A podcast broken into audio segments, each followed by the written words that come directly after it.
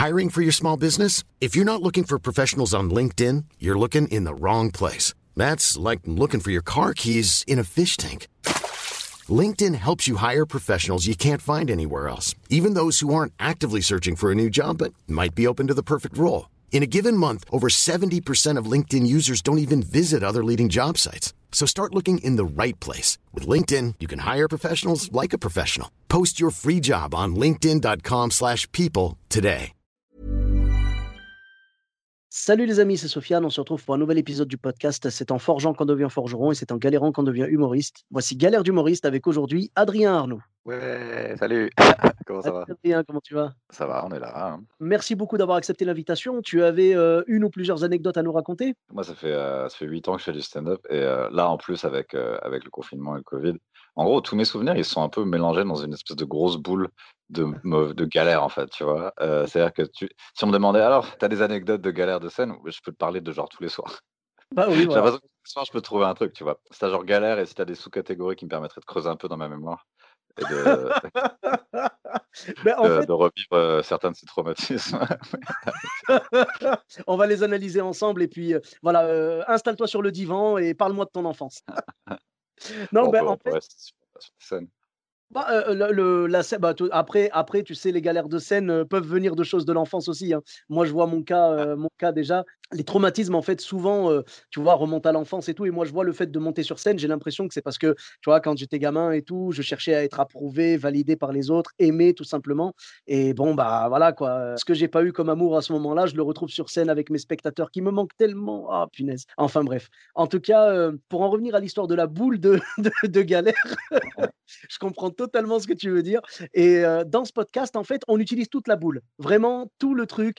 On peut, heu, autant raconter des galères, heu, de solitude sur scène, de bide, des soirées qui se sont passées, bizarrement avec quelqu'un dans le public qui disait quelque chose de spécial ou je sais pas.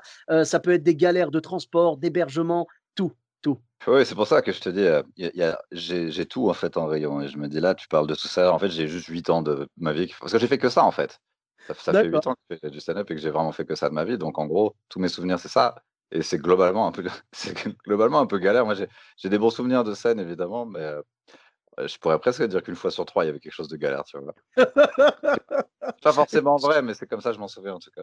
Ah mais en tout cas, ouais, une fois sur 3, je veux bien te croire. Quand tu fais que ça, c'est sûr que tu t'y exposes plus et voilà, après ça fait des souvenirs. Mais si par exemple, si je te dis, l'an l'anecdote, tu vois, genre si on te demande quelle est l'anecdote qui t'a le plus marqué dans ta carrière, voilà. Heu, bah, il y a un truc que je raconte sur scène, heu, mais en fait, c'est, marrant cette histoire parce que je crois que c'est une histoire que beaucoup d'humoristes ont d'une manière ou d'une autre. C'est le truc où, heu, il y a un truc triste avant toi et après c'est à toi, tu vois? Ouais. L'idée donc là, c'était un truc caritatif en mode, stop la violence. Il y avait des enfants qui étaient morts, dans le quartier et on jouait devant ce quartier en m et et en gros, il y a eu un PowerPoint avec, de la musique triste et les photos des enfants. Après, il y a eu un discours des des amis des de ces enfants qui étaient décédés, heu, en mode ils faisaient des poèmes hyper tristes et tout et ensuite c'était à moi, quoi Mais l'enchaînement était totalement logique, mais c'est normal. évidemment et et à l'époque, tu sais, ça faisait, heu, 2 ans que je faisais ça. Non, un peu ouais 3 et en gros, j'avais 15 minutes mais il se trouve que, ouais, devant des familles, ça passe pas, quoi Ouais, et c'était du texte un petit peu, un petit peu osé, quoi? bah, c'est les trucs que les premiers c'est les premiers trucs que les gens ont vus de moi, en gros, quoi, Su sur internet et tout, Jamel et tout ça, quoi C'était pas ouais. adapté à ce public-là, quoi? Non, non, non et puis surtout en 1er, ils m'ont ils m'ont mis en 1er quoi, c'était ça le plus galère, tu vois? Peut-être si j'étais arrivé plus tard, Ouais. heu, un peu plus tard que juste après les photos des enfants morts, ça aurait été plus simple. J'allais dire réellement, est-ce que le problème vient vraiment du contenu ou juste de la soirée, quoi? Parce que, enfin, d n'importe qui qui passerait après, heu, après, heu, des photos d'enfants morts, pour un événement tragique et tout, enfin, je sais pas vraiment si un humoriste arrive à à tirer son épingle du jeu à ce moment-là, quoi. Ah, si j'avais eu des vannes un peu à la Seinfeld, tout public, d'observation, ça aurait peut-être pu marcher, tu vois? Mmh même si, je peux même pas être sûr, de toute façon tu peux pas revoir, mais oui effectivement, c'était pas idéal, mais disons que les blagues ont pas aidé, quoi, tu vois? Je pense qu'avec d'autres avec d'autres blagues, ça aurait été peut-être un peu plus simple. Ce qu'il aurait fallu faire, c'est complètement séparer les 2 les 2 choses, tu vois? C'est-à-dire vraiment faire, par exemple, heu, je sais pas moi, une soirée, heu, hommage, heu, à ces gens-là, donc vraiment faire venir les familles, tout ça, donc tu sais, vraiment pour faire la partie triste, parce que réellement c'est triste ce qui s'est passé, et la fois d'après, organiser un spectacle dont tous les bénéfices vont être reversés aux familles, un truc comme ça. Tu vois, mais vraiment séparer les deux. Mais là, de mélanger les deux dans la même soirée, je pense que c'était un pari très risqué, quoi. Oui, et puis là, en gros, ce que tu viens de dire, c'est ça vient de quelqu'un qui a, du bon sens, quoi, tu vois. Et, souvent, les gens qui organisent des spectacles, euh, le bon sens, c'est pas le premier truc qu'ils ont, Ouais, quoi, tu vois. ouais, bah, tu tu vois, tu me rappelles, euh, tu connais ces ligues. oui, oui. Voilà, il m'a raconté une anecdote, mais vraiment, mais j'arrive pas à croire que ça existe, ce cette anecdote-là, quoi. C'est il m'a dit, en fait, il est parti dans un comité d'entreprise, c'était l'épisode, 80 pour ceux qui veulent aller le réécouter. En fait, son spectacle a été acheté par une, par une boîte, quoi et le directeur, juste avant que lui, il monte sur scène, le directeur monte et il dit à tout le monde: «Donc merci d'être là et tout, blablabla, blablabla» et après il annonce qu'il va y avoir 200 ou 300 licenciements et après il Ah, fait: «Et maintenant, c'est League!» tu vois? Tu imagines? Mais il a pas joué, il a pas joué. Il est monté sur scène, tout le monde, heu, ça criait, ça pleurait, heu heu, tout le monde se demandait: «C'est toi? C'est moi? On ne sait pas ce qui va se passer». Tu il y avait genre, heu heu, 200 ou 300 familles qui allaient se retrouver, limite à la rue, quoi et lui, il doit faire des blagues. Donc il a commencé à jouer, à peine, quoi, il a essayé et après il a dit: «Mais je peux pas jouer, quoi, c'est impossible, il m'écoute pas, c'est la panique, là». Donc tu imagines, c'est enfin, voilà, donc tu parlais de bon sens, il y a beaucoup d'événements où ça manque de bon sens, oui, c'est sûr. Oui, en fait, c'est pas beaucoup, c'est la c'est tous quasiment, en fait. Quand quand tu me demandes des histoires de galère, je pense à toutes ces histoires de galère, il y a à la base, il y a il y a de l'incompétence. Enfin, il y a il y a toujours au départ de ces histoires, un gars qui a été pas très malin, quoi. C'est vrai. très souvent ça. Tu as des anecdotes, j'imagine, ouais, en comité d'entreprise, des trucs comme ça qui ont qui ont été un peu, heu, bâclés au niveau de l'organisation? Heu, il y a une fois où j'ai même pas joué parce Ça, m'intéresse. en gros, bah, c'est pas très, très loin de l'histoire de Célix, c'est juste que c'était pour une banque aussi, c'est juste qu'ils ont pas été virés. Mais c'est, en gros, on passait c'était dans une grande église désaffectée vers Perpignan et Ouais. à Perpignan d'ailleurs et c'était genre imagine une réception cocktail d'une banque Mmh Et mais et à un moment, le patron, fait un discours où il parle des chiffres et tout et ça dure une plombe et ensuite il y a 4 humoristes que que pers qui sont pas connus du tout, tu vois? Et donc là, j'en ai vu deux trois galérer avant moi et j'ai fait: «Vas-y, je monte pas, gardez gardez la thune, c'est pas grave. Je vous rembourse le billet si vous voulez». C'est, heu, il y a des fois c'était la seule fois où j'ai senti que de toute façon, même si j'essayais, ça servait à rien, tu vois? Ah, mais ouais, beh, j'avoue que quand tu vois les collègues tomber au front devant toi, tu vois, tu les vois prendre des balles, C'est pas un public où genre tu f tu le fais des blagues et ça marche pas. C'est genre, limite enfin, t'écoutent i pas. Bah, ils t'écoutent t'écoutes pas, en pas, fait. c'est genre comme si tu étais pas là, quoi. Il y avait un il y Ouais, avait ouais. des il y avait en plus, il y avait des petits fours et tout, enfin, tu genre genre ils étaient plus il y avait des mini burgers, tous les trucs que j'ai défoncés après le spectacle, il y avait des mini burgers, enfin il y avait un chef, un un traiteur et tout. Ouais. Donc là, c'était genre: «Ouais, pourquoi, in inviter des humoristes, en fait?» Très souvent, c'est ça, c'est: «Pourquoi vous nous avez invités? Ça sert à rien». Ouais, ouais, non, mais parce que là, ils ont pas mis les bonnes conditions et tout et puis j'avoue que traiteur contre stand-up, ah, le traiteur gagne, on va pas se mentir. Ouais, ils pensent que c'est genre comme la mu la musique amplifiée, quoi. Tu te poses, tu mets l'ampli, tu joues et puis on s'en fout après, tu vois? Mais heu, nous, heu, faut qu'on nous écoute, quoi.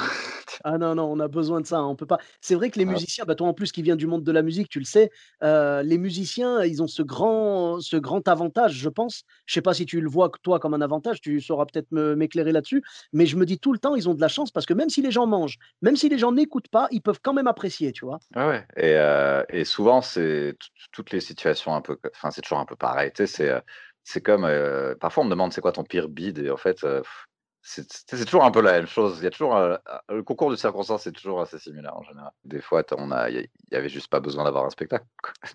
Et tu vois, par exemple, une autre fois où ça m'est arrivé, c'était une soirée, là, c'était différent, c'était une soirée étudiante dans une boîte de nuit Ah, c'est toujours pareil, genre, il devrait pas y avoir de spectacle, en fait et oui. heu et et heu et tu sais, c'est, heu, toujours il y a toujours un gars qui dit: «Ouais, ouais, mais t'inquiète, on coupe la musique, je te présente, je fais un peu de théâtre, je te présente et après c'est à toi» et et donc là, le mec a fait ça, genre il coupe la musique, c'est à moi, 1er humoriste, présentation genre, «Oh, on va faire des blagues, fais du bruit pour Adrien Arnaud», genre pas de présentation, tu vois? Et là, j'ai tenu 30 secondes et j'ai donné le micro à Lenny Bunga, qui était le mec qui devait passer après. J'ai fait: «Vraiment là, là là, ça sert à rien». Et je suis même pas re je suis remonté, heu, je suis sorti de la boîte et je suis même pas re-rentré dans la boîte de nuit après, c'est genre trop Ah, embarrassant.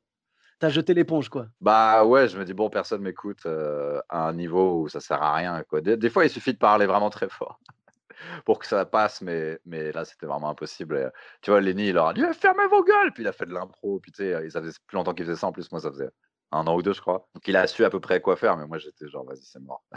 ah, il, est, il est très très fort en impro. Oui, que j'avais payé pour le vestiaire. j'étais vénère. Et, euh, ouais, non, c'était vraiment un truc où. Euh, et souvent, les plans galères, c'est aussi au-delà du fait qu'il y ait eu quelqu'un d'incompétent à la base, euh, c'est souvent toi qui aurais peut-être pas dû dire oui aussi, tu vois, ou qui n'a pas posé à cette question. Ben, le problème, c'est qu'au début, tu vois, quand tu commences, tu prends tout, quoi. Tu as besoin de jouer, tu as besoin de stage time, quoi, tu vois. Tu veux vraiment gagner en, expérience, en aisance, en, tu vois, genre en, facilité de, jeu. Et puis, tu te dis aussi qu'il faut que tu te forges. Donc, tu acceptes tout. Et quand en plus, c'est payé 7,80€, bah là, tu peux pas résister, quoi. Ouais, ouais, ouais. Moi, il m'a fallu, j'ai attendu 4 ans peut-être avant de commencer à, à poser plus de questions aux, organisateurs qui me proposaient des trucs et à, par exemple dire ok s'il n'y a pas de micro je joue pas c'est pas grave je, vais être banni de Roy Malmaison c'est pas la fin du monde tu vois. Au, début tu prends tous les plans effectivement et, euh, et c'est là que les plans galères viennent parce que tu as dit oui il y a des trucs qui devraient pas exister ou tu n'aurais pas dû dire oui quoi tu vois. Ouais mais après tu te dis euh, euh, de toute façon si j'ai pas ça j'ai rien ça va me permettre peut-être de gagner en visibilité parce que aussi tu sais jamais qui est là dans le public tu sais pas tu vois Moi, je crois pas trop à ce mythe. Par contre, ce qui est sûr, c'est que c'est important pour un humoriste d'avoir des histoires comme ça, parce qu'un jour, tu vas stresser pour une, alors qu'il n'y aura pas de raison, et tu vas faire pourquoi je stresse alors que j'ai joué dans une église? c'est ce genre de galère, ça me sert à quand les conditions sont bonnes et que je stresse, je me dis ça sert à rien de stresser, tu as survécu à bien pire que ça, quoi tu te souviens de tes galères et puis tu relativises quoi. Et d'ailleurs, tu parlais de, de, galérer en gros dans une église. Ça me rappelle que moi-même j'ai eu la même chose. Tu vois, ça vient de me revenir là. J'ai joué dans une dans une espèce de chapelle avec deux copains. On devait faire genre, euh, euh, je crois que eux ils faisaient 10 minutes et moi je devais faire genre 30 euh, ou 40. On se concerte, on se dit allez, ils sont un peu durs ce soir. C'était des jeunes devant des jeunes de un peu des jeunes de quartier et tout. Et on s'est dit allez, on va y aller, on va se, tu sais, on se donne de la force, on y va à fond et tout. ils sont malheureusement les jeunes, ils étaient pas réceptifs du tout. Les deux, vraiment, malheureusement, ils n'ont pas réussi à les choper. Ils écoutaient pas, ils étaient, tu vois. Mais bref, ça, ça s'est quand même pas trop mal passé, on va pas se mentir. C'était pas des bides, attention, hein, c'était pas des bides. Mais moi non plus, je veux dire, spoiler alerte, moi non plus, euh, j'ai pas réussi, hein, je te rassure. Sauf que je devais tenir, moi, une demi-heure, je crois, ou un truc comme ça. Et j'arrive comme ça derrière et je joue. Et en fait, pendant une demi-heure, j'ai joué tout seul, quoi, quasiment. Il y avait quelques personnes qui m'écoutaient, je les voyais, mais la plupart ne m'écoutaient pas du tout, ils s'en fichaient complètement, et j'ai tenu jusqu'au bout. Et à la fin, je leur ai fait, c'est bon, les gars, j'ai survécu, et ils m'ont dit, mais waouh, franchement, tu sais, en fait, ils m'ont dit quelque chose que, que mmh, tu sais, enfin, j'essaye de travailler là-dessus, c'est que je, je veux vraiment que ça ne se voit pas sur ma gueule quand j'ai envie de mourir, tu vois. À ce moment-là, c'était le cas, et je voulais vraiment que ça se voit pas. Donc ils m'ont dit, waouh, mais punaise, on aurait vraiment dit que tu que tu t'éclatais et tout. J'ai dit non, non, pas du tout. j'ai dit mais voilà, j'étais obligé de donner le change et tout, et j'étais content parce que ça c'était mon but, tu vois. Une des premières fois que j'ai joué sur scène, j'ai fait la première partie de Samia Orozman deux soirs de suite. Le premier soir, il y avait deux personnes dans le public et le deuxième soir, la salle était pleine. Le premier soir, elle a joué normal, elle a joué professionnel et tout, théâtre, nickel. Le deuxième soir, elle a joué pareil. Et moi, je me suis dit, c'est quand même beau de pouvoir déployer autant d'énergie devant deux personnes que devant une salle pleine. Et je me suis dit, c'est ça mon but, c'est vraiment arriver à donner le change et ne pas montrer que c'est un fiasco total et voilà. Donc c'est ce que j'ai réussi à faire pendant une demi-heure, tu vois, j'ai fait un peu le poker face, tu vois, genre et puis en mode je m'éclate, tout va bien, je joue devant l'Olympia et, et, puis après à la fin les collègues m'ont dit waouh, ça se voyait pas que tu avais envie de crever quoi. et donc j'étais j'étais content, j'ai réussi à donner le change. Mais est-ce que ça vient pas du fait que ce sont pas des lieux pour ça à la base, tu sais c'est pas des vraies salles de théâtre et tout? Mais c'est dommage parce que la salle était belle. Hein. Ah oui, il y a plein de lieux et c'est c'est pareil que par exemple pour moi je pense que le plein air c'est pas vraiment cool, tu vois. C'est pas vraiment fait pour ça. Euh, donc il y a des il y a des lieux où ouais effectivement quand ça marche pas il y a souvent une raison. Une, il y a, entre les deux confinements j'ai un peu j'ai fait un truc euh, c'était dans un resto et tu sais c'est toujours pareil il y a genre le, le baby foot à 10 mètres et ils avaient ouvert les fenêtres qui donnaient directement sur la rue. Donc il y avait genre les, les camions des éboueurs. Enfin, le public, c'était des gens qu'ils avaient rabattus. Ils les avaient ramenés de la terrasse. Euh, ils n'étaient pas là pour voir le spectacle. Enfin, tu sais.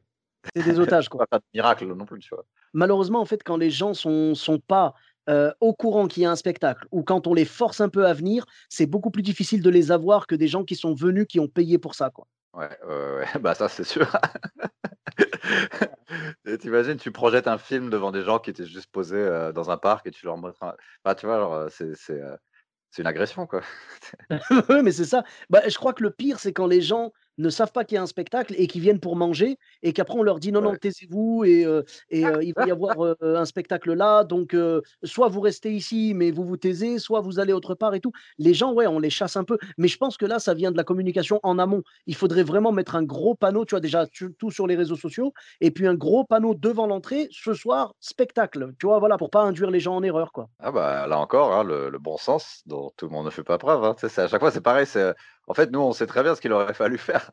mais, mais oui, il y, a des gens qui sont qui, qui comprennent pas exactement. bon, après, pour enfin, tant que c'est encore les débuts du, c'est pas vraiment les débuts du stand-up en tant que, que truc qui, qui vend des billets, mais mais le truc où, c'est beaucoup dans des bars et des restos et tout, c'est c'est c'est pas un truc qui est, vraiment établi. Donc ouais, les, gens partent avec, ils savent pas du tout comment comment faire. Quoi. Donc ils font ils font ça un peu à l'aveugle. Puis des fois, tu sais le simple fait de dire bon, il faut qu'il y, ait le, micro, il y a un micro et qu'il y ait des chaises qui soient orientées vers le même endroit et que le public soit là pour ça. Et euh, rien que ça, c'est pas évident. Que tu sais, qu'il n'y ait pas des machines à glaçons juste à côté. il, y a, énormément de détails euh, où tu fais, mais c'est évident que ça peut pas fonctionner comme ça. Mais euh, genre, une fois, je joue dans un PMU, il y a un match à la télé et, et il laisse le match. Et nous, on a juste un rideau entre, entre les gens qui regardent le match et le spectacle. Enfin, tu vois, c'est Enfin, moi, ça me semble être du bon sens qu'il faut pas faire ça comme ça, mais je sais pas si les gens s'en foutent ou s'ils savent pas, ils savent juste pas quoi. Tu sais, ils ont pas les informations nécessaires pour savoir faire comment faire ça correctement quoi. Ouais, mais en même temps, euh, quand je vois l'histoire de jouer avec le match, euh, j'ai déjà donné, hein, j'ai déjà fait ça dans un bar aussi, et le mec avait laissé un match de rugby. Mais la bonne nouvelle, c'est que si tu arrives à coordonner ta plus grosse punchline avec un but, là, tu peux avoir une standing ovation. oui, évidemment, ça se passe jamais comme ça. Mais en tout cas, ouais, tu as raison, hein, au niveau du bon sens, c'est vrai qu'il y a beaucoup de gens qui manquent de bon sens, malheureusement. Et tu sais quoi, je te remercie, Adrien, parce qu'à partir de maintenant, quand on me fera un sale plan comme ça et que j'irai, dès que les mecs me feront ça à l'envers, je leur dirai, vous savez quoi, Adrien Arnaud avait raison. Ah bah grave, après, je vais être détesté de la France. Et, euh, ah, c'est toi le gars qui, qui dit qu'on ne sait pas faire des spectacles non, non, t'inquiète pas. Si jamais ils te détestent ou quoi, je leur dirai attendez, attendez, attendez. Je leur ferai écouter l'épisode du podcast et ils vont dire ah ouais, non, le mec il a galéré, il peut nous détester, il n'y a pas de souci. ouais. Tes galères valident euh, euh, le fait que tu. Bah, en, fait, c'est même, pas, même pas être exigeant ou quoi, c'est juste que tu as envie que ce soit logique. Tu as envie de dire s'il vous plaît, faut pas que les gens mangent. S'il vous plaît, faut que j'ai un micro pour pouvoir euh, avoir un propos assez, assez clair et audible pour toute la salle. s'il vous plaît, faut que les gens soient tous tournés vers moi et pas la moitié qui me tourne le dos. Enfin, j'arrive même pas à croire qu'on en arrive à, préciser. quoi. Je pense au fur et à mesure. Enfin, tu sais, par exemple, il y, a pas mal de, soirées dans des bars à Paris où ils m'invitent pour la première et c'est n'importe quoi. Et puis tu leur dis deux, trois trucs qu'il faudrait qu'ils fassent. Et puis il y, en a aussi qui, écoutent les conseils et qui font Ah, ok. Et puis, et puis trois, deux, trois mois après, le spectacle est cool. Tu vois et c'est possible de, commencer. Souvent, la première d'un plateau quelque part dans une ville, c'est souvent un peu à l'arrache. Et puis au fur et à mesure, le public se construit et t'apprends un peu plus à savoir ce que tu fais. Enfin, voilà, quoi, c'est pas, tout n'est pas négatif, mais c'est vrai qu'il y a des gens. ça, c'est quand les gens en ont quelque chose à foutre du stand-up, si tu veux. Puis après, des fois, des fois, tu arrives dans des endroits où ils auraient pu mettre n'importe qui, un jongleur, un cracheur de feu, du coup, ils en ont rien à foutre. Quoi, ouais, c'est ça, c'est ça. Mais d'ailleurs, je vois que d'habitude, tu es réputé pour être le mec qui inaugure les podcasts. Et d'ailleurs, je te demande pardon parce qu'il y a eu plus de 150 épisodes sans que tu sois là. Ouais, 150 épisodes. Je suis vraiment désolé, j'aurais dû commencer par ça. Et donc, bah, ah oui, Smaïn en numéro 3, oui, c'est vrai. Et je, pense que je pense qu'en fait, voilà, tu es, un petit peu celui qui valide les podcasts et tu es aussi celui qui valide les scènes. On t'invite souvent à la première et tout. Tu es un peu l'inspecteur des travaux finis du stand-up. Il n'y a pas de mystère autour de ça, c'est aussi parce que j'ai du temps libre et je suis pas très connu. Hein, des, fois, tu sais, genre, les gens te le font sentir sans même le vouloir. Il y avait un épisode avec Pierre Bruno Rivard, un, un humoriste québécois, bah, d'ailleurs, qui m'avait dit, je crois que tu étais passé dans son podcast, si je dis pas de le carré de sable. Ouais, c'est un pote à moi. Il est adorable, il est super, j'en profite pour le saluer. Et il m'avait raconté qu'il avait été euh, pris pour un corpo, quoi, pour un spectacle de, en comité d'entreprise. Et la femme lui a dit Oh, je suis tellement heureuse que vous soyez là et tout. C'est super, je cherchais un humoriste euh, pas trop cher et pas trop connu. Euh, il faut savoir où on se place aussi, tu vois, je vais pas le prendre mal. Moi, la première fois que je suis allé à Montréal pour le festival, mmh. sur l'affiche, ils ont mis la photo d'un homonyme, un autre Adrien Arnaud. c'est une belle galère, ça. Qu'est-ce que tu veux, je me vénère. Euh, c'est bah ouais, je suis pas connu. le gars me ressemble vaguement. Qu'est-ce que je te dis? En plus, il habitait à Montréal, ce qui fait que ça, Ça, je, pense, dicter leur choix. Enfin, je sais pas, mais j'allais pas me vénère, quoi, tu vois. Ah c'était marrant parce que le, simple fait que je dise, ah, mais c'est pas moi, ils m'ont déjà regardé comme si j'étais une diva, tu vois.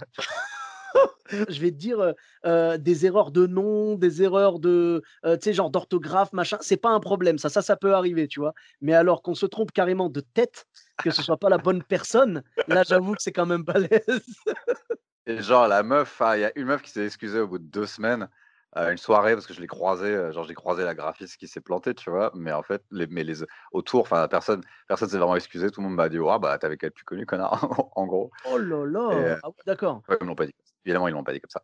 Et le euh du coup, il en a pas eu marre de signer des autographes dans la rue? C'est que je l'ai invité, du coup, au spectacle, parce que, il, il, habitait à Montréal et. du coup, je l'ai invité au gala avec genre Ken Kojordi, Sugar Sammy et tout ça. Et, il est hein? venu en backstage. Sa mère a dit Vous ressemblez. Et après, euh, c'est marrant parce qu'il m'a demandé euh, Alors, tu penses qu'on a des ancêtres en commun? Je Ouais, enfin, tu sais, Arnoux, c'est genre Dupont, quoi. Donc, on a un ancêtre en 630, peut-être, j'en sais rien, tu vois. Euh c'est tellement beau, mais c'est exactement ce qu'il fallait faire. C'est exactement le move de, de n'importe quel stand-upper, oui, d'inviter le mec, lui dire Bah, viens, tant qu'à faire, viens. Au départ, je m'étais excusé, tu vois, genre, je l'avais contacté, genre, je suis désolé, j'espère que ça t'a pas causer des problèmes ou quoi, tu vois. Mais... Oh, mais tu y es pour rien, toi. Non, mais il bosse dans la finance, je sais pas, ça se trouve, il n'est pas censé montrer sa tête, enfin, j'en sais rien, quoi, tu vois. Euh, c'est bizarre. Si, si, je me voyais partout dans ma ville avec des affiches de moi pour un spectacle de jongleur et je suis pas jongleur, je sais pas, chelou. ouais, ouais, non, mais je veux dire, tu, tu demanderais aux responsables, quoi, tu vois, mais t'en voudrais pas aux jongleurs, euh, aux jongleurs homonymes, quoi, tu vois.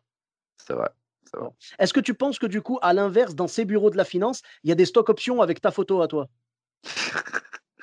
Je sais pas, mais si je tape Adrien Arnoux sur Spotify, c'est encore, il, il est encore là. Ce mec va me suivre jusqu'à jusqu'à jusqu'à la fin. Et, maintenant, en fait, Adrien Arnoux, c'est plus ou moins Jean Dupont. Donc, si, je tape ça sur Facebook, rien qu'avec la même orthographe, j'en ai déjà 15 des homonymes, tu vois. Ah et, et, avec d'autres orthographes, il y en a encore plus.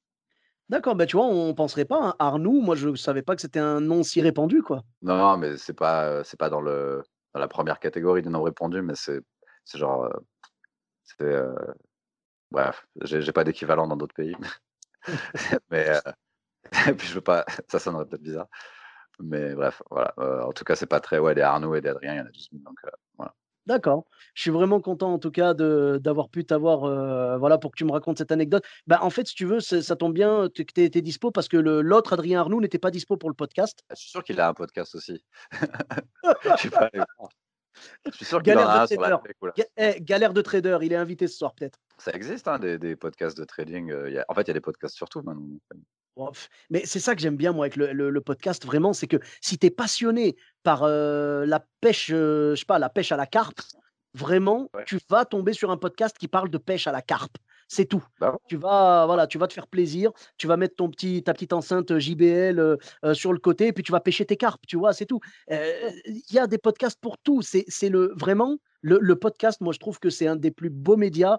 Et d'ailleurs, je suis ravi que tu aies lancé le tien. Hein. J'en profite pour dire à tout le monde d'aller s'abonner à Laisse-moi finir. C'est vraiment euh, super intéressant de, t'écouter discuter avec tes invités et tout.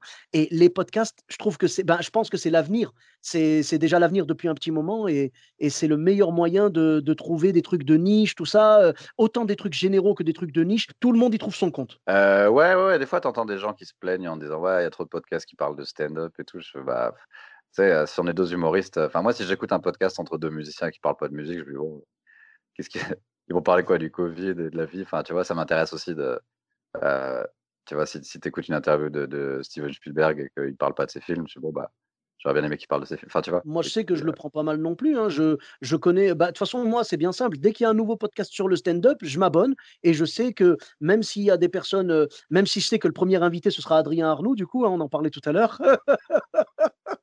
je sais que ça fera toujours plaisir de l'entendre et puis d'en entendre d'autres. Moi, ça ne me dérange pas du tout. Au contraire, ah. c'est même marrant d'écouter des fois parce qu'il y a des informations qui se recoupent, il y en a d'autres qui sont ajoutées. Tu as des fois les backstage d'une histoire que tu n'avais pas au départ, tu vois? Donc, moi, je dis vive les podcasts et c'est pas grave s'il y en a plusieurs, c'est pas un problème. Non, je pense que c'est comme.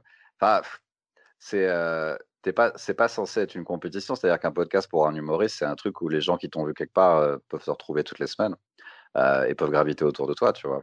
donc, quasiment tout le monde peut avoir un podcast. C'est juste, bon, bah après, c'est à toi de te débrouiller pour que les gens l'écoutent. Mais, mmh. mais c'est aussi fait pour, tu sais, c'est un rendez-vous, quoi, tu vois. C'est, mmh. sinon, sinon tu, peux, tu peux compter sur des vidéos de stand-up que tu postes de temps en temps, c'est pas mal. Mais le fait de parler à quelqu'un toutes les semaines, au bout d'un moment, tu finis par développer des gens qui sont vraiment intéressés par, euh, ce que tu dis et, les gens avec qui tu le dis, quoi. Ouais, bah, c'est ça en fait, c'est euh, un petit peu garder un lien avec sa communauté et puis euh, parler de ses prochains projets, tout ça, dire je, je, serai à tel endroit, tel endroit pour faire un peu ça comme. Et puis comme il n'y a pas a pas de réelle économie du podcast, c'est pas une compétition parce que personne gagne de l'argent réellement avec un podcast, tu vois. Donc c'est pas grave. Bon, on parle pas de Joe Rogan, hein, on est d'accord, hein, mais voilà nous, je veux dire, on peut tous faire un podcast, c'est pas grave. Si ça te plaît pas, tu écoutes pas, tout simplement. Oui, oui, oui. Puis clairement, c'est vrai que si, un collègue humoriste me dit ouais, les podcasts sur stand-up, j'en ai marre, oui, bah, c'est normal, parce que c'est pas fait pour toi, en fait. C'est, il y a des gens que ça intéresse parce que c'est un monde complètement étranger à, à leur vie, tu vois. Moi, c'est comme ça que ça m'a intéressé au départ. I'm Sandra, and I'm just the professional your small business was looking for. But you didn't hire me because you didn't use LinkedIn jobs. LinkedIn has professionals you can't find anywhere else, including those who aren't actively looking for a new job but might be open to the perfect role, like me. In a given month, over 70% of LinkedIn users don't visit other leading job sites. So if you're not looking on LinkedIn, you'll miss out on great candidates like Sandra. Start hiring professionals like a professional. Post your free job on linkedin.com/people today. C'est pour ça qu'ils veulent entendre ça, tu vois, ces histoires-là qu'on raconte. C'est vrai que euh, c'est pas c'est pas mes collègues humoristes qui vont forcément vouloir écouter, euh, bah, sauf s'ils débutent, tu vois. Mais euh, c'est aussi fait pour les gens qui, je sais pas, qui bossent dans des bureaux, enfin, tu sais, qui ont vraiment des vies complètement étrangères à ça, et, ça va toujours les fasciner ce genre, ce style de vie et ce genre de trucs qu'on fait. Moi, je travaille dans les bus. Moi, mon boulot, donc je suis chauffeur de bus dans l'équivalent de RATP à Bordeaux, et franchement, quand je roule, moi, j'ai la chance, en fait, tu veux, de ne pas avoir un boulot qui me, mmh, qui, qui, me, qui me monopolise tout, tu vois. C'est-à-dire, c'est juste, tu fais attention, tu restes attentif et tout, tu conduis, mais tu peux écouter un podcast en même temps, c'est pas un problème. Bah, j'écoute des podcasts toute la journée et ça me fait super plaisir. Moi, je suis un passionné de stand-up, je m'y suis mis à fond et tout. bah, moi, j'ai commencé il y a huit ans à peu près aussi, et quand je m'y suis mis, vraiment, j'ai dévoré les podcasts. Dès que j'en trouvais un nouveau, bah, le premier podcast que j'ai écouté, c'était celui de Dan Gagnon, Dan Gagnon gratuitement. Et euh, j'ai bah, kiffé, tu vois. Après, il y a eu donc voilà quoi. Et j'ai kiffé aussi, tu vois. Voilà, il faut. Enfin, quand tu commences, c'est bien de se documenter et il n'y a pas mieux que les podcasts pour ça, quoi. Ah bah oui, moi j'en ai, fait beaucoup des podcasts récemment où je sais, je sais pas qui écoute, mais je me disais de toute façon, s'il y a juste un humoriste qui débute qui peut écouter, et tu vois, ça peut lui permettre d'avoir d'avoir quelques conseils. Quelques... Moi, c'est comme ça que j'ai appris ça en écoutant des podcasts euh, mmh d'humoristes euh, que je kiffais. Et, et euh, au fur et à mesure, tu as assez d'astuces pour même pas avoir besoin de prendre des cours de stand-up ou, quoi que ce soit. Quoi. C'est vraiment la meilleure école. vraiment, ils te donnent vraiment tous les conseils qu'il faut avoir. Ah, bien sûr. Moi, il y a un épisode en particulier qui m'a marqué. c'était dans Donc voilà quoi avec Sébastien Marx. C'est l'épisode de Dedo. Vraiment, celui-là, c'est un des seuls podcasts, voire le seul, que je réécoute, pas le podcast entier, mais genre juste cet épisode-là, en fait, je le réécoute régulièrement parce que franchement, Dedo, il, détaille plein de choses. Il dit, bah, tu vois, c'est là qu'il a parlé de comédienne de Seinfeld, c'est là qu'il a parlé de, beaucoup de gens, tu vois, comme Eddie Izzard. il a donné des conseils sur le stand-up, il a donné plein de choses. Moi, c'est un de mes épisodes préférés et je trouve que c'est un de ceux qui m'a le, plus aidé, quoi, tu vois. De toute façon, ce podcast, je pense que c'est celui qui m'a le plus aidé, tu vois. Donc voilà quoi de Sébastien Marx. Et vraiment, ça fait plaisir de pouvoir écouter ça. Des humoristes, en plus, les humoristes, on est dans le partage avec le public et on est dans le partage aussi avec les collègues. Il y a personne qui va dire non, non, ne m'interviewe pas, euh, je veux pas, euh, je veux pas révéler mes secrets, machin. Non, au contraire, c'est faut faire ça, faut faire ça. On se donne des conseils et tout. Euh, on se, on se suggère de ne pas avoir peur des bides parce que clairement, les bides, c'est l'école de, de l'école du stand-up, c'est les bides. Hein, c'est comme ça, on, on, apprend comme ça, on avance petit à petit. Et moi, je pense que vraiment, c'est super cool d'avoir des podcasts, de plus en plus de podcasts. Au contraire, si vous avez envie de faire un podcast, faites-le. Comme, comme tu l'as dit tout à l'heure, le but, c'est qu'il y ait des gens qui l'écoutent. Donc, si tu fais un podcast, même s'il y en a 40 000 sur le même sujet, tu fais un podcast et tu réussis à avoir une audience fidèle, eh bien, très bien. Euh, c'est magnifique. Et dis-toi, à chaque fois que tu enregistreras des podcasts, tu t'inquiètes pas, au minimum, il y aura moi derrière le volant de mon bus qui écoute. T'inquiète. Ah, ouais, je me souviens de l'épisode de, l'épisode de Dedo, j'avais écouté aussi. Il y avait, euh, euh, effectivement, ça, ça m'avait pas mal aidé. J'avais écouté quand j'avais commencé. Il y avait, il y avait le, conseil qu'il donnait qui est évident, mais mais que j'avais pas, c'était que à partir du moment où tu as l'air à l'aise sur scène, tu as déjà fait la moitié du travail. Et c'est vrai que moi, en plus, c'était une époque où j'étais pas du tout à l'aise sur scène, donc ça m'a pas mal aidé de, ok, c'est important quand même que ça se voit que je suis pas en, en nage. Mais c'est la, détente. La détente, ouais, c'est, on va dire la détente, c'est 70% du travail, quoi. L'écriture, c'est, ce qu'il disait dans le podcast, je crois. Il disait, t'as beau avoir la meilleure vanne du monde, si tu l'as dit un tout petit peu stressé, ça passera pas. Et tu peux avoir une vanne moyenne, si tu l'as dit en détente, les gens seront morts de rire. Ce qui est, très agaçant d'ailleurs. oui, mais le, but, c'est aussi d'avoir justement à terme des blagues qui sont excellentes et avec de la détente. Oui, je plaisante, évidemment. Mais ah. oui, c'est vrai que, toi, ah, je, pense que toi, ça va. Toi, tu as quand même des, punchlines énormes et, et, de la détente sur scène. Maintenant, est-ce que ça vient de, de, je sais pas, du côté, tu sais, on se dit avec, ça, avec la voix, parce que je pense que ta voix joue en, en ta faveur au final, tu vois? Une fois que tu as désamorcé avec des premières blagues pour expliquer tout ça. Et je pense que ta voix, mais c'est vrai, tu as, une voix chill en fait, je sais pas comment dire. J'aimerais un jour ne plus avoir à parler de ma voix sur scène, tu vois, parce que effectivement, si je dois toujours, à chaque fois que je monte sur scène, dire «Eh, effectivement, ma, voix pas avec mon corps et blablabla, ma moustache et tout, je veux dire, bon. des fois, tu as juste envie de parler du truc que tu as écrit ce jour-là et, je peux, au lieu d'être obligé de te, chier dessus immédiatement pour que les gens t'écoutent. Mais bon, c'est vrai que ça, aide. Tu es obligé, je sais pas si tu as lu le livre de, Christine Bérou, euh, le premier qu'elle avait écrit, Écrire un one-man show et monter sur scène. Euh, je l'avais pas lu, mais je vois ce qu'il y a dedans. Et effectivement, euh, surtout au début, c'est bien. C'est vrai que quand ça fera genre 10-15 ans que je ferai du stand-up, si à chaque fois que je dois aller dans un comedy club, je dois dire Hey, j'ai une air d'une merde. Il y a une limite à ça, peut-être. Non, je comprends. Mais alors, je pense que la limite, c'est la notoriété. C'est-à-dire, une fois que tu es connu, les gens connaissent ta voix aussi, tu vois. Donc là, tu n'auras plus besoin d'en parler. Mais pour l'instant, moi, je sais que je suis bien moins, j'ai bien moins de notoriété que, que, que toi. C'est clair que j'ai aucune visibilité, mais les gens qui te connaissent déjà, c'est pas grave. Ça les dérange pas d'entendre ton explication là-dessus. Et ceux qui ne te connaissent pas vont te découvrir et ça va désamorcer cette petite crispation en fait, parce que c'est ce que disait Christine dans son livre. Elle, avec sa voix qui est une voix enfantine, elle dit je suis obligée dès le départ de désamorcer avec une blague ou deux là-dessus pour que les gens se détendent. Elle dit parce qu'une fois elle avait vu un mec monter sur scène et le gars il avait un cheveu sur la langue mais il n'en parlait pas, tu vois. Donc ça fait qu'on ne savait pas s'il le faisait exprès, si c'était un personnage, si c'était lui réellement. Alors que s'il avait commencé en faisant une blague là-dessus pour détendre l'atmosphère, c'était réglé, tu vois. Je vais pas te mentir, effectivement, si, si dans 5 ans, je dois encore aller au Barbès Comedy Club et faire des vannes sur ma voix pour qu'on m'écoute, au bout d'un moment, c'est pas vraiment ce que je veux faire de ma vie, tu vois. c'est vrai. Ça, faut, faut, pas non plus. Eh ouais, c'est la vie, hein, faut se chier dessus avant, puis après, il t'écoute. Non, non, il y a peut-être d'autres options. En fait, c'est effectivement, ça aide énormément et ça m'a aidé un milliard de fois. Euh, mais c'est vrai que je me dis, c'est pas une mauvaise chose de des fois te dire, hey, «Eh, tu sais quoi, ce soir, on va pas faire ces blagues-là dès le départ et je vais juste faire ce que j'avais envie de faire. Juste skipper les deux minutes de, eh oui, je suis une merde, pour aller directement à l'essentiel. C'est bien des fois d'essayer de te dire, ils, vont, ils peuvent aussi rigoler, même si le nombre de coupes de cheveux grotesques que j'ai eu sur scène et, et, j'en parle pas vraiment et je vois pas en quoi ça a changé le rire des blagues ou pas, tu vois, mmh ou des fringues stupides ou enfin, tu vois, t'es pas, comment dire, si, par exemple un humoriste est en surpoids, c'est quand même triste si toute sa vie doit monter sur scène et à chaque fois dire «Ah oui, je suis gros. Enfin, tu vois, c'est relou quoi. Ben, ouais, c'est un peu ce que je fais, je suis obligé, tu vois. Ah oui, oui, mais je me dis, tu, tu vas pas en avoir marre au bout d'un moment, tu vois? Oui, mais c'est, on en arrive au même problème. C'est-à-dire, si un jour, si un jour j'atteins une notoriété, une visibilité suffisante, parce que le but, c'est pas la notoriété, tu vois. Si j'atteins une visibilité suffisante pour que les gens me connaissent et sachent que j'ai fait de l'autodérision sur mon poids déjà et que c'est bon, bah, je passerai directement à la blague d'après. Mais j'ai l'impression que c'est plus une carte d'identité. C'est pas, c'est pas en mode je vais me détruire pour vous faire plaisir. C'est plus en mode voilà qui je suis. Allez, c'est bon, on peut passer à autre chose. C'est tout. Là, je critique, mais je l'ai fait un milliard de fois. c'est juste qu'au bout d'un moment, je me dis, parfois tu le fais pas et ça passe quand même, quoi, tu vois. Et tu te rends compte que peut-être tu n'étais pas obligé. Si c'était parce qu'en fait, c'est la routine de ça qui me saoule. C'est de me dire, ah ouais, donc tous les soirs, de toute ma vie, de, tout le temps que c'est mon job, je vais le faire. et oui, ma moustache et ma voix, pas avec mon corps. Et en fait, moi, je vais te dire un truc.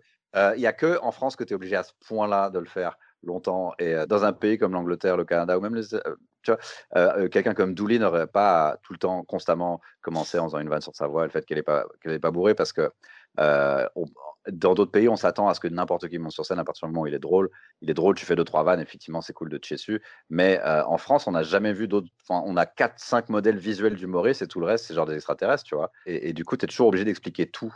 Et et, c'est super relou au bout d'un je pense que c'est un truc particulier à la France. On se juge énormément sur, sur tout ce qui est pas ce que tu es, c'est-à-dire le physique, la voix, l'apparence, ce, ce qui est humain. Mais ça va être vraiment le premier truc qu'on va remarquer, le premier truc qui va intéresser les gens. Tu sais qu'il n'y a que en France qu'on me dit que ma voix va pas avec mon corps, parce que c'est pas important ailleurs parce qu'on a un pays de Gaulmont. tu vois ce que je veux dire? C'est aussi vraiment pour ça que c'est dommage. Tu vois, dans un, dans un pays. Enfin, tu vois, c'est cool pour Paul Mirabel que quand il monte sur scène, les gens rigolent déjà parce que bah, c'est déjà ça de gagner. Mais, mais moi, je trouve ça pas cool de, la part des gens de constamment le regarder comme une bête de foie, juste parce qu'il est un peu grand, il a une tête marrante. Dans n'importe quel autre pays, ce serait pas sujet à moquerie et, tout de suite, ah bah comme t'es pas musclé, t'es une victime, parce que c'est toujours le truc qu'on fait beaucoup sur scène dès qu'on n'est pas de rock. ouais, moi, je vais faire. On ne devrait pas être obligé de faire ça pour moi. Tu vois. Alors, je me pose la question, en fait, par rapport à ça. C'est, tu, as totalement raison. C'est vrai qu'on ne devrait pas être obligé à chaque fois de se, de se dévaluer pour, pour commencer un set. Mais en même temps, est-ce que toi, par exemple, toi, je t'imagine, toi, sur scène, monter directement et faire tes blagues, je pense que ça pourrait passer. Mais est-ce que ça vient pas du fait que ta voix, elle est dans le, dans le sens, entre guillemets, positif. C'est-à-dire, en gros, tu as une grosse voix, tu n'as pas une petite voix. Tu vois ce que je veux dire? Si c'était l'inverse, si tu avais le même physique que tu as aujourd'hui et avec une voix complètement, vraiment très aiguë et très fine, tu vois ce que je veux dire? Si tu avais l'opposé de ta voix actuelle, est-ce que tu ne penses pas que ce serait bizarre que tu montes sur scène sans rien dire, tu vois, genre vraiment en faisant directement tes blagues? Bah, ça dépend si l'opposé c'est vraiment bonsoir ou là tu es peut-être obligé de dire quelque chose. voilà. Et je te jure que je te jure que c'est pas pour moi, c'est pas impossible d'imposer ce que tu es directement, surtout si tu arrives. Je, pourrais t'imaginer toi ou même n'importe qui hein, arriver sur scène et commencer un sketch si c'est vraiment un truc drôle. En plus, si ça parle de toi, genre, tu arrives, je, vais, passer une bonne journée, voilà un truc que j'ai fait aujourd'hui, tu pars sur un truc directement et c'est genre un super, un super bon passage. Tu, tu vois, t'es pas obligé. Tu, tu vois ce que je veux dire? Tu, tu pourrais en fait commencer avec un truc vraiment cool qui n'a rien à voir avec ton physique et ça pourrait fonctionner. C'est pas un truc systématique. Clairement, ça aide, ça aide beaucoup. et puis c'est bien de, ah, moi, c'est juste une carte de visite, en fait. C'est juste pour dire, voilà, c'est bon, je suis gros, je fais des blagues là-dessus. Allez, hop, on enchaîne. C'est bon. C'est pour leur dire, en gros, c'est limite pour leur dire, ne vous inquiétez pas, je suis au courant. Et ce que je vais vous dire aura certainement un rapport avec mon surpoids. je parle pas que de ça, bien sûr, mais je veux dire, vous inquiétez pas, on est là pour rigoler. C'est un peu aussi, j'en parlais avec Raph du, du What the Fun. Il me disait que lui, tu vois, comme il est roux, il fait des blagues sur les roues. Il se tape d'abord dessus, lui, avant de pouvoir taper sur les autres. C'est un petit peu une espèce de, permis, tu vois, genre, voilà, je me suis bien tapé dessus, maintenant je vais taper un petit peu sur tout le monde, vous inquiétez pas. Tu vois, c'est histoire de dire, euh, montrez pas de blanche, quoi, dire, euh, je suis pas méchant, quoi. Moi, je trouve ça très regrettable, euh, que ça soit que même quelqu'un comme Douli soit encore obligé de le dire alors qu'elle tu peux que, tu puisses pas arriver sur scène et raconter tout de suite une histoire pour moi c'est triste ça veut dire qu'on est encore on est encore pas assez avancé au niveau du stand-up pour être pour tu vois on, est encore un peu dans le délire de Ouais, c'est un mec rigolo, il a été rigolote. Et, enfin, on, voit encore ça comme ça, quoi. Et, je, trouve ça dommage. Et en plus, parfois, enfin, tu vois, effectivement, tu peux être en surpoids, arriver sur scène. Est-ce que tout le monde dans le public se dit, faut qu'il dise qu'il est, gros, sinon je rigole à rien. Tu vois, je suis pas sûr que ce soit aussi systématique que ça. Oui, non, je suis d'accord, mais, mais en même temps, j'ai l'impression que ça vient peut-être du fait. Alors, moi, mon surpoids, je peux pas le cacher. Alors qu'une voix, c'est autre chose. Tu vois, une voix, on pourrait penser que c'est peut-être un personnage. Imagine, j'ai une voix grave et en fait, c'est pas ma vraie voix. Genre, ça, veut dire que je me, que ma voix naturelle, elle serait haute, donc je me forcerais à aller plus bas. Enfin, tu vois. Oui, non, mais je comprends, ce serait, ce serait bizarre, mais c'est peut-être le mélange justement de tous les humoristes qui ont des voix un petit peu spéciales. tu vois, ou par exemple, je pense à Babas, si tu as vu Babas, tu vois, dans On ne demande qu'à en rire et tout, c'est quelqu'un, tu vois, qui. Enfin, il y a eu un long, il y a eu un, un, long moment de flottement entre est-ce que est-ce qu'il le fait exprès, est-ce qu'il est vraiment comme ça dans la vie, et il faisait exprès, tu vois, de d'exploiter un petit peu ce, ce doute parce que malheureusement, sur scène, enfin malheureusement ou heureusement, hein, euh, sur scène, tu peux avoir la personne entière ou tu peux avoir un rôle qu'elle joue. Donc, euh, tu parles de Douli. Si Douli monte sur scène sans rien dire avec sa voix et qu'elle balance et tout, ben, les gens peuvent dire ah, attends, elle joue un personnage ou c'est vraiment sa voix? Tu sais, en fait, c'est un petit peu comme, tu vois, je te donne un exemple. Moi, mon, mon affiche, c'est une parodie d'une célèbre marque d'eau minérale, avec, donc en gros, j'ai un t-shirt avec un bébé, tu vois, sur le t-shirt. Et il y a beaucoup de gens qui me demandent pourquoi est-ce que le t-shirt, tu ne l'as pas sur scène avec le bébé? Et ce serait facile à faire, j'ai juste à l'imprimer et après, hop, je monte sur scène avec. Mais non, Je ne veux pas, c'est fait exprès parce que je ne veux pas que les gens, l'attention des gens parte vers un détail. Et là, la voix, c'est la même chose, j'ai l'impression. C'est si les gens passent du temps à se poser la question, est-ce que c'est vraiment sa voix ou pas? Parce qu'il faut dire ce qui est, la voix de Douli, ta voix à toi, ce sont des voix remarquables, pas négatifs ou positifs, hein, juste remarquables, simplement. Donc, les gens, le temps qu'ils passent à se poser la question si c'est vraiment ta voix ou si tu forces le trait, euh, ils ne le passent pas à écouter les blagues et à les comprendre. Oui, oui, mais ça, c'est, ça, c'est, moi, et, justement, pour moi, c'est regrettable parce que euh, c'est, entièrement symptomatique de à quel point on n'est pas encore arrivé à une bonne compréhension du stand-up, parce que c'est vraiment pas comme ça ailleurs, tu vois, je te jure. Et, et, pour moi, c'est dommage qu'on en soit encore là, tu vois. Ce serait pas forcément le cas, par exemple, rien qu'à Montréal, par exemple, tu vois. Tu peux, hein, et tu sais, si tu as des vannes sur ton physique, moi j'en ai encore, et, je continue à en faire parce qu'elles me viennent, je les écris, ça me fait marrer. Mais se sentir obligé, surtout si tu joues tous les soirs, plusieurs fois par soir, à chaque passage, t'imagines le nombre, ça fait des milliers de passages où en fait, à chaque fois, tu dois toujours dire un truc sur ton physique, c'est genre un cauchemar. Quoi. Mmh et, honnêtement, euh, ce serait au public de pas se demander si c'est vrai ou pas, parce que dans les autres pays, on se demande pas si c'est vrai ou pas, on s'en fout en fait. Et on part du principe que c'est vrai, et, euh, et, après on attend juste les blagues et voir si c'est drôle. J'ai l'impression qu'il faut juste ne pas écrire des blagues pour se dédouaner de quelque chose ou quoi. Je veux dire, il faut juste, euh, tu vois, comme tu l'as dit tout à l'heure, si tu as des blagues qui te viennent et que tu les trouves marrantes, fais-les que ce soit si c'est sur ton physique, c'est pas grave. Moi, c'est pareil, tu vois. Moi, les blagues que je fais, je les assume totalement. Je suis pas du tout en mode, tu vois, il faut juste pas tomber dans la, mmh, dans la culpabilisation et se dire, oh non, j'ai pas le droit de monter sur scène pour dire tel truc. Il faut d'abord que je me, que je me taille moi, tu vois. Non, c'est mmh si tu le sens, fais-le. Si t'as pas envie, monte direct avec ton propos. Mais le, fait, le fait d'avoir des blagues qui te plaisent et qui correspondent à une carte d'identité, comme je te disais, de, ton personnage sur scène, moi je pense que c'est une façon de, de, dire bonjour aux gens et, et de rentrer, tu sais, de faire une introduction vers un autre passage. Moi, si tu veux, j'ai une petite intro de, on va dire, l'intro entière, elle doit durer deux minutes. C'est des blagues les unes derrière les autres, des petits clichés, des petits trucs et tout. C'est ma présentation. Et après, je vais dans le sujet dans lequel j'ai envie d'aller. Ouais, mais à long terme, est-ce que dans 10 ans, tu as encore envie de faire ça? C'est ça la question. Imagine, tu as un following, mais tu pas en mode TF1 Arthur et tout. Est-ce que tu te sens obligé à chaque fois, tu vois? Douli, je me dis au bout d'un moment, d'ici un an ou deux, j'espère qu'elle sera plus obligée de dire ça, quoi. Que, tu vois, enfin, juste parce que que tu as une voix comme ça, tu dois faire 10 minutes toute ta vie sur et expliquer pourquoi. C'est un cauchemar. Tu dois, tu dois justifier ce que tu es. Non, par contre, et, ça m'arrive encore maintenant d'écrire des vannes parce que je pense des trucs sur moi et sur mon physique, donc je peux l'écrire, tu vois? Mmh. Euh, mais ouais, effectivement, le, fait de se dire ah, il faut faire ça pour que les gens arrêtent de se demander si c'est vrai ou pas, ça tombe exactement dans la même catégorie que les gens qui te demandent si ce que tu racontes sur scène est vrai ou pas. Euh, c'est euh, alors qu'effectivement, des fois, c'est peut-être un petit peu inventé, ou, mais souvent c'est vrai, tu vois. et c'est juste, pour moi, c'est vraiment juste qu'ils sont pas encore habitués à, cette idée-là, quoi. On, encore, on sort encore des humoristes avec des pseudos qui jouent des personnages, mais ça va être de moins en moins ça, et ça l'est quasiment plus mais le, public peut encore avoir tendance à, penser ça, tu vois. mais moi, je pense que d'ici quelques années, ce sera plus obligatoire, tu vois. Jimo, et maintenant, il peut monter sur scène et, pas dire qu'il est lent et tout ça, quoi. Enfin, et, mmh et ça, je pense qu'au fur et à mesure, en fait, il faut que les gens soient de plus en plus habitués à voir différents types de personnes sur scène. Et au bout d'un moment, ils seront plus surpris par rien, ils attendront juste que ça soit drôle. Oui, bah, il faut que le stand-up vraiment se développe et que les gens aient l'habitude de ça. Mais pour l'instant, on a encore trop une culture théâtre ici en France et tout. Et du coup, les gens pensent plus que c'est un personnage. Moi, tu sais, regarde, je fais un sketch sur le fait que je suis chauffeur de bus. Je raconte des histoires vraies qui me sont arrivées dans le bus. Et il y a encore des gens à la fin de mon spectacle qui viennent me dire Est-ce que tu es vraiment chauffeur de bus?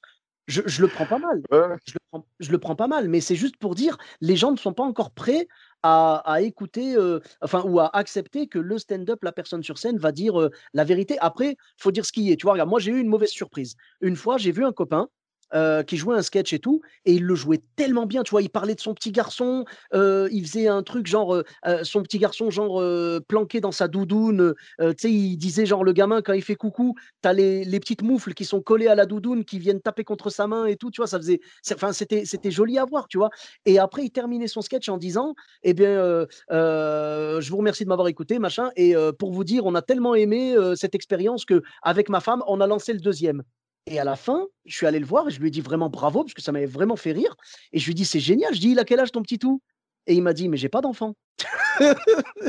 j'ai bugué, mais j'ai bugué parce que vraiment il m'avait embarqué. C'était sur le ton du stand-up. J'étais persuadé que c'était vrai. Bah, moi, tu vois, j'étais à l'inverse des spectateurs. C'est que je me suis dit, ça peut pas être faux, c'est impossible. Et en fait, non, c'était totalement inventé. Mais c'était du, c'était vraiment euh, un truc d'orfèvre. Hein. Tu étais persuadé, ah, étais persuadé que c'était vrai, tu vois? Et, et, du coup, ça m'a un peu, ça m'a un peu déçu. Je lui ai dit, je lui ai dit, mais c'est tellement dommage. Je lui ai dit, oh, mais il faudrait. J'ai en plus, en plus, tu termines en disant, on a lancé le deuxième. Euh, tu vois, du coup, ça lui a juste fait une chute et tout. Et, je trouvais ça dommage parce que pour moi, le stand-up, c'est vraiment la sincérité sur scène, le, la vérité, quoi, tu vois? Donc, euh, mais, on espère, comme tu dis, tu vois, tu parlais tout à l'heure de Jimo et tout. Je pense que Jimo, alors aujourd'hui, il a plus besoin parce que justement, il a l'exposition. Il a l'exposition nécessaire pour ne plus avoir à faire ça. Mais euh, euh, je pense que pendant des années et des années, il était venu jouer chez nous au Gavé Style, donc dans notre scène du Gavé Style le jeudi soir. Il était venu à Bordeaux et il s'était présenté comme il se présentait dans ses premiers passages et tout. Je pense que cette carte d'identité de je suis lent et Limoges et tout, ben je pense qu'il l'a fait pendant des années et des années. Donc pour répondre à ta question, dans dix ans, j'espère ne plus avoir à faire les mêmes blagues sur mon poids ou sur mes origines et tout, mais j'espère en faire d'autres. J'en ai trouvé d'autres et j'en ferai d'autres. Mais rester bloqué sur ça, non. Mais il faut jamais se sentir obligé, c'est tout. Je, je me dirai jamais, ah, je dois absolument le faire pour que ça passe ou quoi. Je le ferai juste quand, quand j'ai envie, quand je trouve une blague intéressante, je la fais, quoi. Ouais, parce que. Enfin, oui, tu, tu peux raconter c'est pas que tu es obligé de toujours raconter la vérité, si tu veux, mais je vois pas le plaisir que ce mec-là peut tirer de pareil une vie complètement fictionnelle avec un enfant et demi, quoi. Enfin, alors qu'il est, alors qu'il est célibataire, je trouve ça bizarre. moi, c'est à cause de ce genre comme ça qu'on me demande, tu sais, je fais un sketch sur mon frère gay et on me demande, alors, t'as vraiment un frère gay? Genre, je vais inventer un membre de ma famille fictionnel et je vais, je vais me créer un frère gay. c'est comme si je me créais un père noir pour parler du racisme. c'est ridicule, tu vois. Après, tu vois, par rapport à ça, par rapport à, ces histoires-là, c'est justement le fait que peut-être ils sont tombés sur des gens qui ont complètement inventé une vie et ils se sont fait avoir la première fois et maintenant ils se disent «Oh, allez, je vais quand même vérifier si c'est vrai ou pas, tu vois?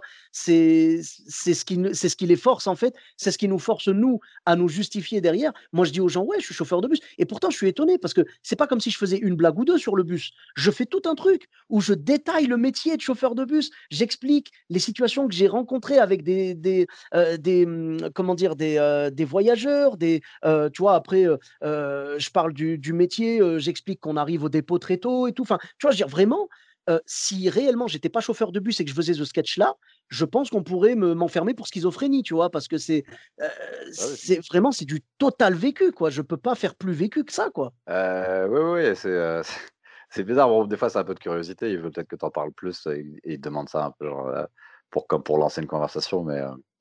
Mais oui, c'est parce qu'on vient de plusieurs années de, ouais, de personnages. Et de, mmh c'est un truc qu'on peut encore dire dans certains cours de stand-up. Il faut que tu trouves ton personnage et tout. Hein. C'est encore très ancré dans, dans, dans, la culture. Quoi. Donc, mais tu vois, c'est quand même bizarre d'imaginer que ça puisse ne pas être ma vraie voix. Genre, un, mec a une, un mec a une voix aiguë, il parle avec. Tu, ça n'a aucun sens. J'arrive même pas à expliquer pourquoi ça n'a aucun sens, tellement ça n'a aucun sens. Ça peut pas être ma fausse voix.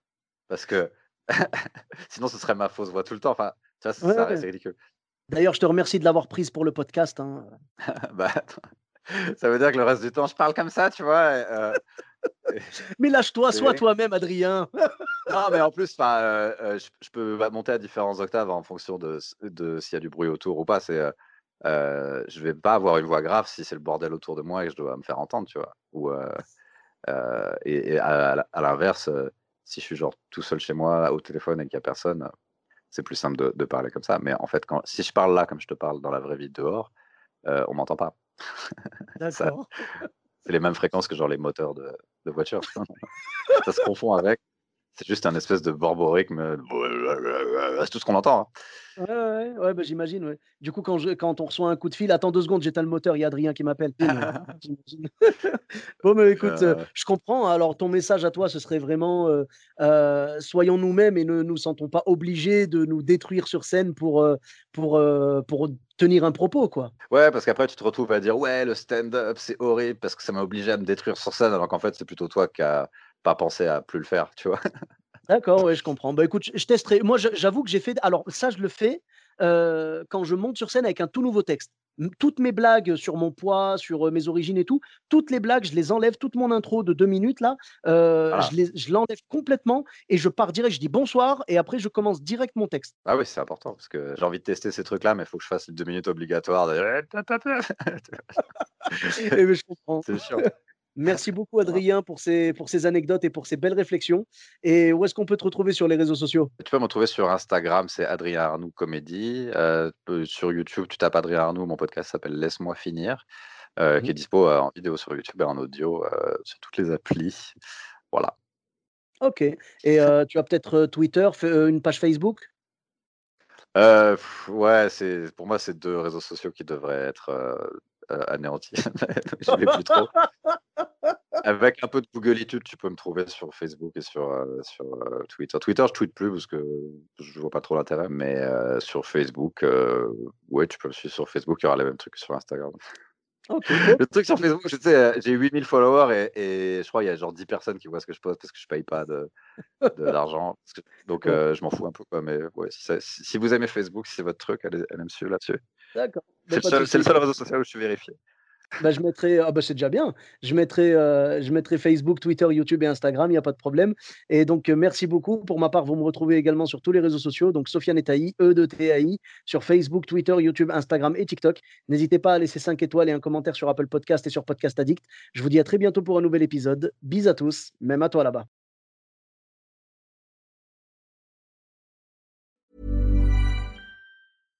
Imagine the softest sheets you've ever felt. Now imagine them getting even softer over time. That's what you'll feel with Bowl and Branch's organic cotton sheets. In a recent customer survey, 96% replied that Bowl and Branch sheets get softer with every wash. Start getting your best night's sleep in these sheets that get softer and softer for years to come. Try their sheets with a 30-night guarantee. Plus, get 15% off your first order at bowlandbranch.com. BUTTERY. Exclusions apply. See site for details.